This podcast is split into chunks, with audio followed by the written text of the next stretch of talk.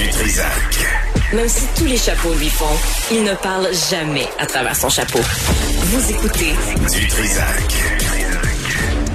Antoine Robitaille et Caroline Saint-Hilaire sont avec nous pour parler de politique. Allons-y avec euh, le, le Federal euh, pendant que Antoine euh, branche son, son appareil.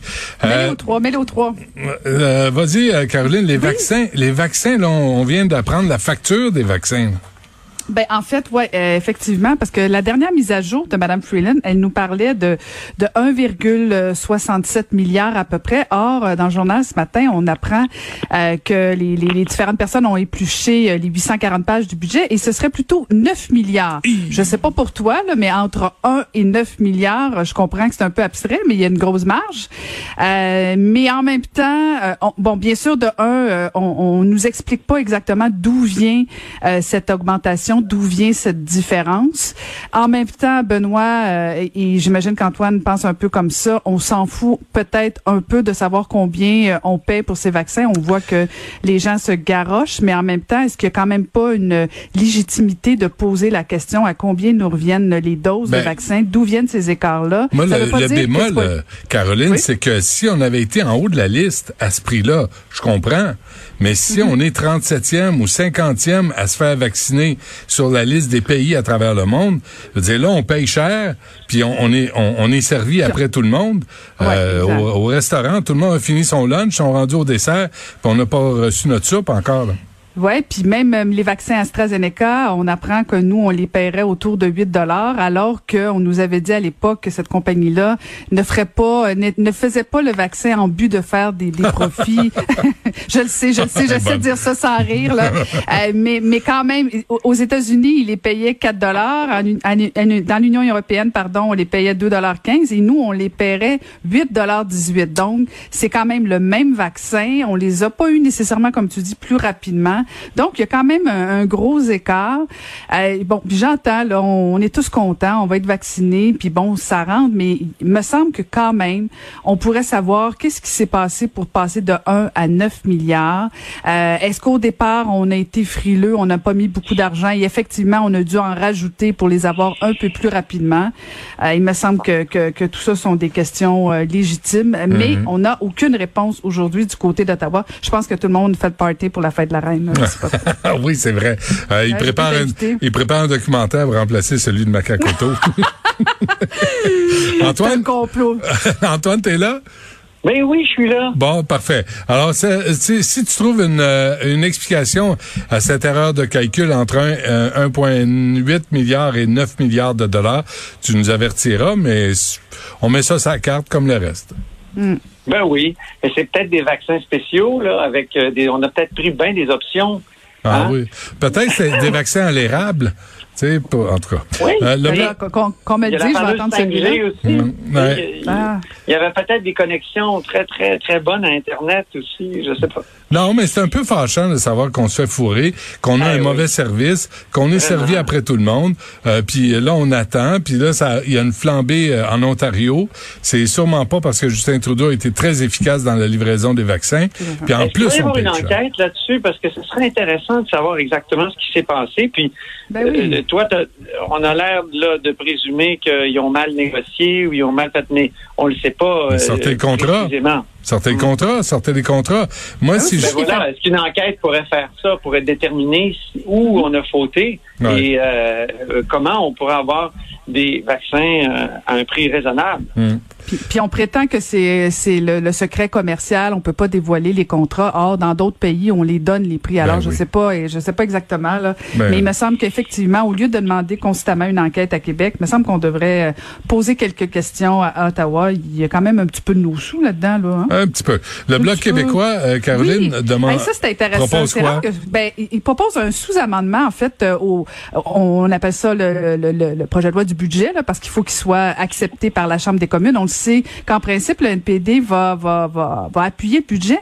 Mais là, le Bloc québécois, je trouve qu'ils ont une stratégie fort intéressante et habile, ma foi. Euh, ils proposent un sous-amendement à la motion pour adopter le budget en disant que s'il y a un sous-amendement qui stipule, euh, stipule pardon, euh, que euh, on accepte les, euh, les transferts en santé aux provinces, dont le Québec, à 35 le Bloc québécois appuierait le budget. Alors là, je trouve ça particulièrement intéressant de, de, de, de voir quelle sera la posture de, de, Justin Trudeau des libéraux, parce que imaginons qu'il refuse de mettre ce sous-amendement dans le budget en disant qu'on va arriver au transfert en santé de tel que demandé de 35 S'ils acceptent, ben c'est bon pour nous, ça va être bon pour euh, pour les Québécois et les autres provinces. Et s'ils refusent, ben ça va devenir fatigant de, de, de, pendant la campagne électorale euh, au Québec quand Justin Trudeau viendra, ben François Legault pourra lui rappeler qu'il a voté contre ce sous-amendement-là. Alors peut-être ce sera une façon de continuer de parler de ce foutu budget euh, jusqu'à jusqu'à l'automne, mais je trouve que c'est une une habile stratégie de la part du Bloc québécois. Oh, les snoros. Et euh, le PM, ça veut dire quoi, ça? Le PM, premier ministre? Oui. Euh, pourquoi tu veux parler de lui? Moi, j'ai dit ça? Ouais, non, c'était sur la liste. OK. Euh, Je veux ah! juste m'assurer que, tu sais, je, je, je sers non, les ben, plats. Tu lis mes notes, c'est bon, c'est bon. Ah ben oui, euh, sans, sans hésitation. Antoine Robitaille, de ton côté, euh, le juge Blanchard qui se lance en politique euh, avec Québec solidaire. Non, c'est pas vrai. j'ai dit ça, moi.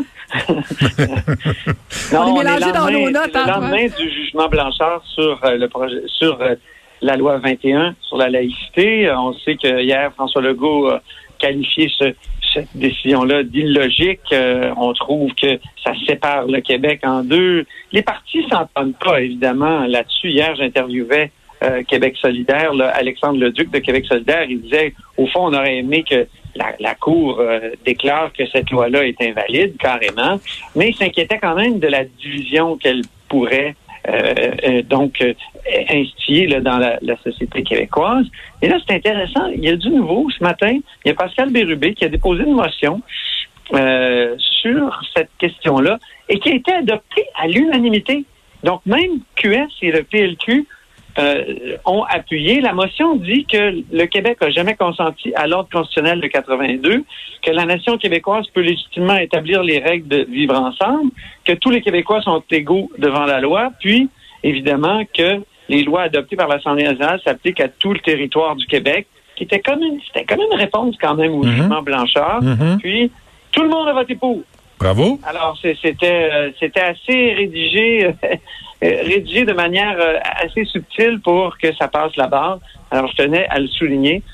C'est le lendemain aussi, aujourd'hui, d'un verdict important aux États-Unis. Non, mais attends, attends, attends, avant, avant de faire ça, là, euh, j'invite les gens à aller lire le Montreal Gazette aujourd'hui, là, sur la loi 21. Vous allez voir à quel point le Québec est divisé en deux, à quel point les médias anglophones jettent de l'huile sur le feu pour victimiser des gens qui ne sont pas des victimes. Puis à quel point on revendique des droits parce qu'on parle anglais, parce qu'on fait partie de la communauté anglophone au Québec. C'est mhm. vraiment là, je vous invite. Et il y a un éditorial, il y a un moment où on écrit que finalement la loi 21 permet à la majorité d'être intolérante. Pas de gêne, pas de gêne. Allez lire ça. allez voir ce que les anglophones disent de nous, les francophones, dans le, le CJD, puis Montreal Gazette, puis euh, CTV, puis Globe, Global. Vous allez voir ce qu'on pense de nous. C'est pas, pas joli, mm. pas en tout. Euh, en tout cas, à l'Assemblée, on a parlé d'une voix, puis euh, ça, c'était euh, au moins intéressant. Ça peut être un baume sur, euh, sur cette plaie de la division dont tu parles. Bon, lendemain de verdict aux États-Unis à propos de, de Chauvin. Oui, c'est ça, qui a, qui, a, tué le George Floyd. Donc, il va avoir, on s'est rendu compte pendant ce, ce, procès-là de l'importance des caméras corporelles et des caméras tout court, là, où quand il arrive une scène comme celle-là, est-ce qu'on est-ce qu'il aurait été déclaré coupable, le policier, s'il avait pas, ça n'avait pas été filmé entièrement? Euh, c'est une vieille affaire, là, par contre, de, de, filmer les policiers. On se souvient, on se souvient, nous, les vieux, de l'affaire Rodney King qui avait enflammé mm. euh, Los Angeles il y, a, il y a quoi, il y a 30 ans maintenant.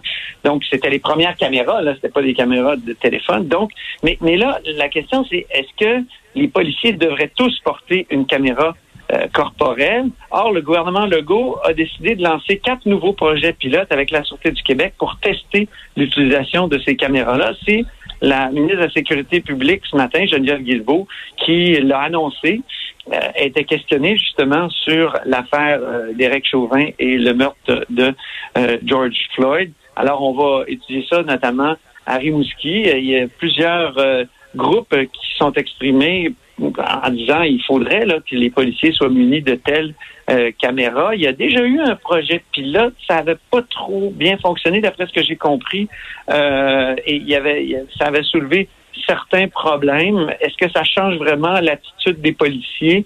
Euh, c'est la question qu'on pose aussi. Mais c'est intéressant aussi que la ministre a souligné qu'il y a des différences entre les réalités américaines et québécoise. On peut pas comparer les deux climats, mais il y a quand même des situations complexes. Euh, là, ce matin, il y a, Gabriel Nadeau-Dubois qui a comme fait un, de Québec solidaire, qui a fait un parallèle entre l'affaire Villanueva et l'affaire euh, George Floyd, notamment. Donc, euh, c'est des, des choses qui arrivent ici aussi. Il y a Benoît Charette. Attends, attends, attends, attends, Non, non, je peux pas laisser aller là. Ouais, Villa, Villanueva, là, il a tenté. Ben non, mais là, il a, il a tenté d'enlever le, l'arme à feu euh, du policier, là. C'est une mm. tragédie. Il a été tué.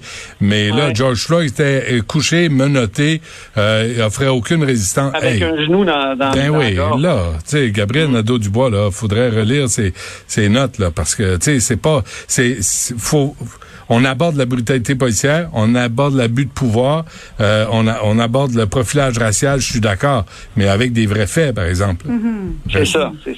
C'est toujours, mais c'est ce qu'apportent les caméras.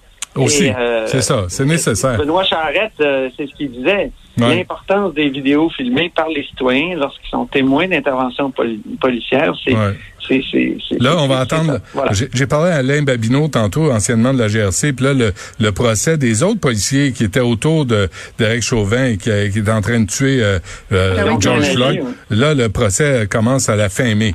ça, ça va être intéressant aussi, là, parce que c'est la complicité des, des policiers qui ont rien fait devant cette situation-là. Ça aussi, ça va être important. Oui, exactement. OK. Et Québec solidaire avait une enquête sur le couvre-feu? mais avant 8 heures le soir. Ils disent que c'était censé être une mesure choc euh, pour quelques jours, quelques semaines à la limite. Ça fait trois mois. Il faut, il dit, ben, euh, Gabriel Nadeau-Dubois dit, euh, c'est difficile pour certaines personnes le couvre-feu, vraiment. Il dit, moi, j'ai une petite maison, je peux sortir dans ma cour si j'ai envie de, de, de ventiler. C'est pas le cas de tout le monde. Il faudrait quand même mandater l'Institut national de santé publique. Il a déposé une motion là-dessus tout à l'heure à l'Assemblée, ça a été refusé, mais il continue de demander que le gouvernement se penche là-dessus parce que c'est pas, c'est vrai que c'est pas innocent, c'est pas, euh, ben anodin, c'est le mot que je cherchais, le couvre-feu, ça c'est certain. on peut déménager à Toronto, voir si c'est mieux aussi. Il n'y en a pas de couvre-feu à Toronto, puis ça arrête pas de flamber. Je sais pas. Personne n'aime ça, le couvre-feu. Mais c'est bon mais c'est bon quand même qu'on étudie. Euh, parce que si un jour on a à le réutiliser, ah, cet outil-là. Mais, là, je, mais, je vais vous informer d'une chose. Là. Oh. La Deutsche Welle, qui est un service de nouvelles allemand, j'ai lu ça il y a deux, trois jours, j'en ai parlé euh, avec Mario et Pierre le matin, ont fait une étude sur les, euh, les résultats des couvre-feux à travers le monde. Ils ont même appelé, les journalistes allemands, la santé publique du Québec, qui était pas oh. capable d'expliquer les données scientifiques des résultats du couvre-feu, mais ils extrapolent les résultats. Puis là, ils disent, ben, avec les autres consignes sanitaires, euh, la France, les Pays-Bas, ils nommaient les autres pays à travers, euh, surtout en, Occident, euh, mais même au Maroc, les résultats des couvre-feux. Fait que la Deutsche Welle, cette étude-là existe parce qu'ils citent une étude britannique sur la mmh. question. Ben, moi, je trouve que c'est intéressant une évolution du discours des oppositions parce qu'ils demandaient vraiment une grande enquête là, totale. Ben non, mais elle existe déjà. Ouais, Qu'on aille voir ailleurs, on va avoir les résultats. Tu comprends? Non, mais tu comprends que c'est quand même une évolution. Ben oui. là, on dit qu'il faut mandater des scientifiques pour étudier les effets du couvre-feu sur la population. Je trouve que c'est une bonne idée quand même. Euh, puis ça veut pas dire qu'on est contre le couvre-feu. Puis probablement que ça marche le couvre-feu, mais essayons de comprendre pourquoi ça marche d'abord, puis ben aussi, surtout, quels sont les effets sur la population, surtout ces gens-là qui, euh, qui, ont peut-être, moi aussi, j'ai une petite maison avec un, une cour, là, hmm. puis euh, je marche, puis je viens au bureau parce que je suis obligé de faire de la radio, tout ça. Donc, euh, mais il y a bien des gens qui sont pognés chez eux. Non, non, c'est vrai. C'est vrai, c'est vrai. Caroline, dernier mot. Ben effectivement, moi je pense que dans l'avenir, euh, ayons ce genre de données-là en main, parce que si un jour on veut remettre un genre de couvre-feu, ben si on a la démonstration scientifique que ça a fonctionné, ça va être plus facile à, faire avaler après. Mais quelle sagesse extraordinaire. Ben, Caroline ben, Saint-Hilaire, Antoine Robitaille, merci à vous deux. À demain. Au revoir. Évidemment, c'est pas idéal. On comprend tous que c'est pas le fun euh, d'être obligé de rentrer à la maison à 8 heures.